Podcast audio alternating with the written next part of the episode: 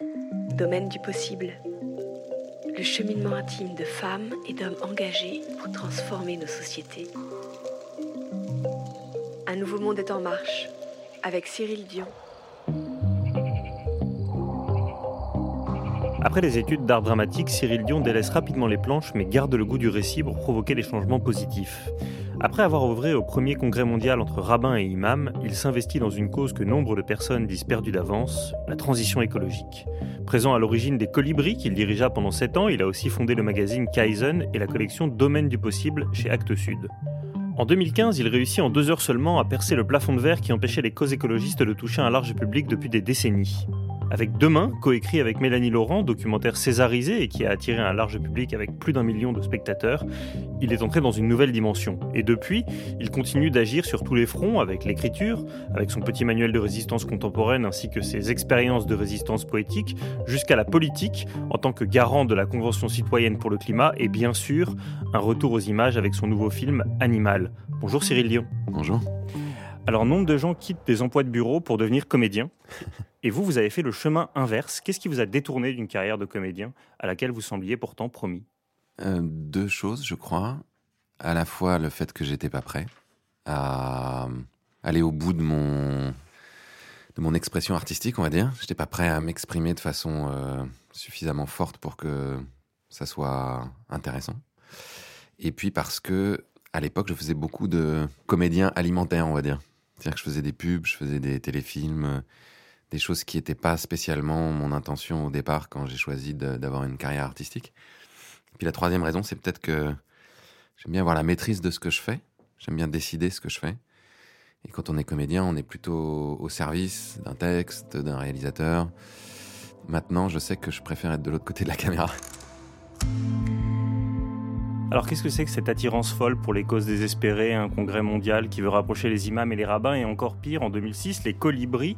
Euh, Il faut replonger un peu les, auditeurs dans, la France de l'époque. Euh, en 2007, Nicolas Sarkozy est élu président, et après avoir euh, fait mine de vouloir faire un Grenelle lors d'un salon de l'agriculture, il prononce cette phrase, bon, l'écologie, ça commence à bien faire. Vous les vivez comment ces années-là? Je cherchais beaucoup à m'impliquer dans quelque chose qui avait du sens pour moi je pense que je suis de la première génération qui a commencé à ressentir l'urgence écologique un peu.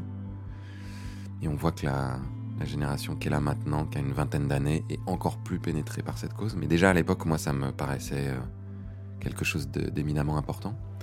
Et quand j'ai arrêté euh, d'organiser des congrès israélo-palestiniens, des congrès d'imams et de rabbins pour la paix, je cherchais quoi faire. Et on m'a proposé de créer un mouvement autour des idées de Pierre Rabhi.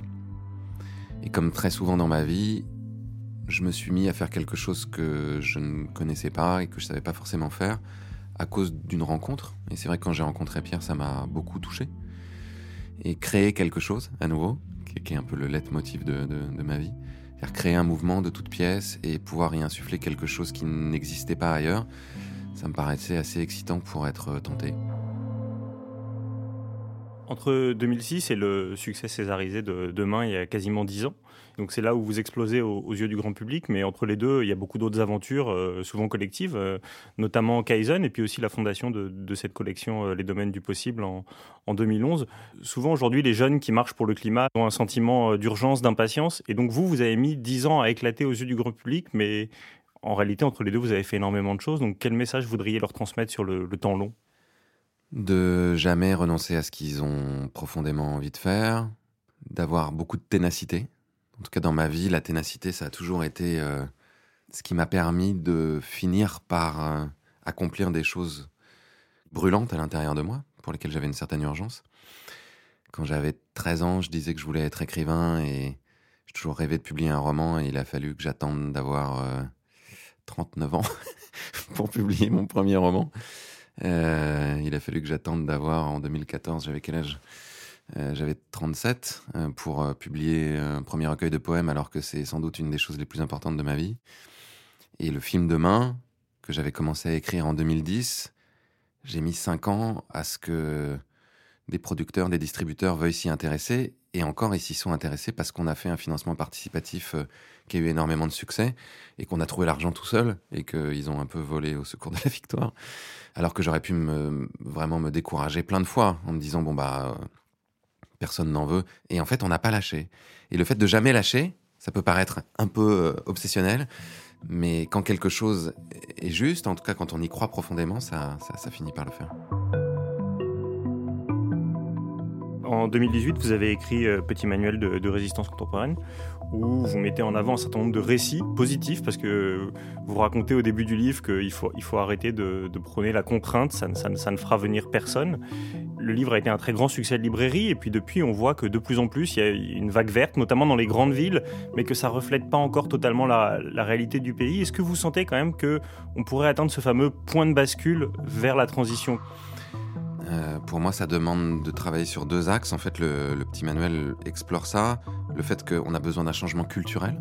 C'est-à-dire qu'on a besoin de, de s'imaginer comment l'avenir pourrait être de façon différente. Donc, on a besoin de nouveaux récits. Et ça, c'est à la fois le rôle bon, des artistes, mais c'est aussi le rôle de toutes les expérimentations, tous les pionniers, tous les gens, par exemple, qu'on édite dans le domaine du possible, qui racontent des histoires de comment on pourrait faire de l'agriculture autrement, euh, par exemple au Bec et Loin, comment on pourrait euh, entreprendre et faire de l'industrie autrement, par exemple avec Pocheco et Emmanuel Druon, comment on pourrait réinventer l'économie avec l'économie symbiotique. Tout ça, c'est des récits. Donc c'est vraiment les fers de lance du changement culturel et des changements structurels. C'est-à-dire qu'aujourd'hui, même si chacun d'entre nous été héroïque, c'est une étude du cabinet Carbone 4 qui a, montré ça, ça permettrait de résoudre 25% du problème. Parce que les 75% qui restent sont structurels. Ce sont les structures, les architectures dans lesquelles les individus sont enfermés et contraints qui orientent mécaniquement nos comportements. Et donc pour changer les architectures, pour changer la structure, là on a besoin d'engager des luttes, des rapports de force, mais aussi de proposer des innovations démocratiques, et c'est ça que j'essaye de faire passer comme idée, et notamment l'idée, qui est la deuxième partie du petit manuel de résistance contemporaine, que le mouvement climat a besoin de se doter d'une stratégie, et que cette stratégie a besoin d'être euh, très efficace, très structurée. C'est un peu ce qu'on essaie de faire depuis deux ans et demi, où on est parti des marches pour le climat, et on est arrivé à aujourd'hui une loi climat au Parlement, en passant par la Convention citoyenne, qui est une innovation démocratique. Juste avant de revenir à la politique, un mot sur la stratégie. Euh, elle est résolument pacifiste. Euh, vous parliez des rapports de force, on voit que euh, la grammaire de l'époque est très violente, les, conflits sur les réseaux sociaux montent euh, très très vite, et vous au contraire, vous vous appuyez beaucoup sur cet activiste serbe, je crois que c'est Popovic, qui, explique qu'on peut abattre un dictateur quand on est seul, petit et, sans, armes. vous savez que dans les mouvements écologistes, il y, a toujours plusieurs familles, et il y en a qui sont plus énervés. Qu'est-ce qui vous fait croire que, au final, c'est quand même le zen qui l'emportera? Je crois pas forcément ça. Euh, simplement, je, je suis moi-même plutôt non violent, donc euh, j'ai plutôt tendance à explorer cette voie-là. Mais de plus en plus, j'accepte l'idée que dans les grands changements, notamment sociétaux qu'il a pu y avoir, euh, il y avait les deux composantes. Il y avait une composante d'action directe et un peu plus violente, ce que développe par exemple Andreas Malm dans Comment saboter un pipeline qui raconte que quand on parle du, mouvement des droits civiques avec Martin Luther King ou quand on parle de Gandhi, on oublie qu'il y avait toute une partie du mouvement qui euh, sabotait, qui faisait de l'action directe, que c'était pareil avec les suffragettes, et que c'est ce rapport de force-là qui était créé par la faction la plus euh, costaud, on va dire, du mouvement, qui a permis à la, à la partie plus vaste, effectivement, non violente, de remporter des victoires sur le terrain institutionnel. Je suis pas du tout contre cette lecture de l'histoire et peut-être qu'on aura besoin d'en passer par là, d'avoir un peu de sabotage. On verra. Euh, en attendant, il y a des discussions euh, parlementaires et il y a eu une innovation euh, importante démocratique cette année qui était la Convention citoyenne pour le climat. Il y avait beaucoup de risques autour de cette Convention citoyenne pour le climat, le risque de résultats décevants, le risque d'une instrumentalisation politique de la démocratie participative, ce qui n'aurait pas été la première euh, avec notre président. Et malgré tout, vous avez accepté d'en être euh, le garant, vous vous êtes impliqué euh, énormément auprès des citoyens, des scientifiques, vous avez pris le relais dans les médias, vous avez alerté sur les risques de déception. Qu'est-ce que vous êtes allé faire dans une aventure où vous aviez quasiment que des coups à prendre en fait? Ben, en fait, on était à l'initiative de cette aventure. C'est moi qui l'ai proposé à Emmanuel Macron sur sur la base d'une proposition qu'on avait faite avec un groupe qui s'appelle les Gilets Citoyens. Donc c'était un peu notre bébé, donc c'est pour ça que j'y suis allé. J'y suis allé pour euh, m'assurer que notre bébé allait pas être euh, saccagé. Ce qui a pu être le cas, c'est-à-dire qu'on a réussi à faire en sorte que cette assemblée euh, puisse travailler de façon neutre, sans être influencée par le gouvernement. Et que les résultats qui ont été produits, à la fois sur le processus démocratique et à la fois dans, la qualité des propositions qui ont été faites, soient un véritable reflet de la délibération de 150 personnes tirées au sort. Et ça, pour moi, on, on l'a réussi. C'est perfectible, mais c'est vraiment une réussite. Et on a fait la démonstration que quand on expose 150 personnes tirées au sort qui ne sont pas forcément des, des, spécialistes du sujet, qui même parfois sont carrément climato-sceptiques, à la fois à l'urgence du problème, aux arguments scientifiques, et qu'on leur permet d'auditionner des gens qui viennent de toute la société et de délibérer, ils parviennent à des résultats qui vont beaucoup plus loin que ce que les gouvernements font depuis 30 ans. Ensuite, euh, le but d'accepter euh, d'être garant, c'était aussi de pouvoir être là pour engager le rapport de force avec le gouvernement une fois que les conclusions seraient rendues et qu'il aurait la tentation de les, de les saboter, ce qu'il qu'il a fait. Donc, euh, ben j'ai voilà, lancé une pétition qui a recueilli 530 000 signatures et on a engagé tout un mouvement avec effectivement des marches et on essaie d'arracher tout ce qu'on peut.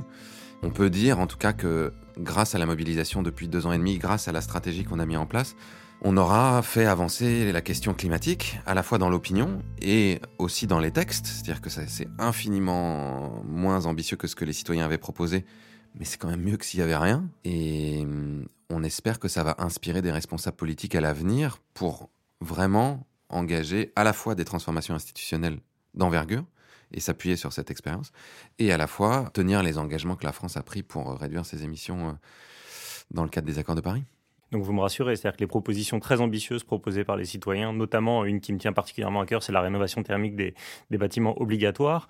Elle a été mise de côté, mais c'est pour mieux revenir par la suite alors. Bah, L'objectif, de toute façon, c'est qu'on on aille de plus en plus loin. Là, ce que ce que de montrer, c'est que avec un gouvernement qui est plutôt libéral, et qui n'a pas du tout dans son ADN la question écologique, on peut aller jusque-là, a priori. En poussant de toutes nos forces, en faisant des propositions, en mâchant le travail, voilà jusqu'où on peut aller. Et là, ce qu'on essaie de mettre en lumière, c'est que c'est pas suffisant. Donc, si on veut aller plus loin, il va falloir voter pour des personnes qui ont vraiment compris à la fois l'urgence et la nécessité de transformer notre, notre société de façon beaucoup plus profonde.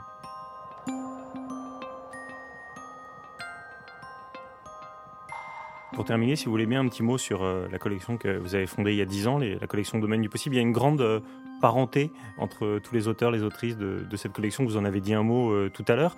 Ce qui est aussi étonnant, c'est que c'est une collection qui n'est pas uniquement française. je pense à Rob Hopkins, Vandana Shiva ou, ou Georges Monbiot. Comment est-ce que vous choisissez ce que vous publiez et qu'est-ce qui vous unit toutes et tous dans le monde? Au départ, l'idée qu'on avait avec Jean-Paul Capitani, c'était de construire une collection qui donne la parole à des gens qui réinventent la société, qui sont des pionniers et qui ont à la fois des idées et des expérimentations géniales. Et on tenait beaucoup à ce que ce soit les deux en même temps. Que ce soit pas simplement des gens qui pensent, ni simplement des gens qui font, mais des gens qui pensent en action, qui apportent la preuve que c'est possible, qu'on peut faire autrement. Et qui ont une pensée suffisamment aiguisée pour que ça vienne remettre en question les cadres de la société euh, actuelle. Et on se limite évidemment pas euh, aux Français. Euh, il y a des expériences qui sont formidables euh, un peu partout dans le monde. Et puis parfois ça se fait par affinité aussi, c'est-à-dire qu'un auteur nous en présente un autre, et puis on essaie de garder quelque chose d'assez humain, organique et, de joyeux dans tout ça. Et eh ben c'est très réussi. longue vie au domaine du possible. On se reverra sans doute pour les 20 ans. Quand on s'aime, on a toujours 20 ans. Merci Cyril. Avec plaisir. Merci à vous. Dans cet épisode, vous venez d'écouter Cyril Dion auteur-réalisateur de Demain et d'Animal, et qui en 2011 a créé la collection Domaine du possible. Les auteurs de la collection Domaine du possible proposent des initiatives originales et concrètes pour transformer en profondeur nos sociétés.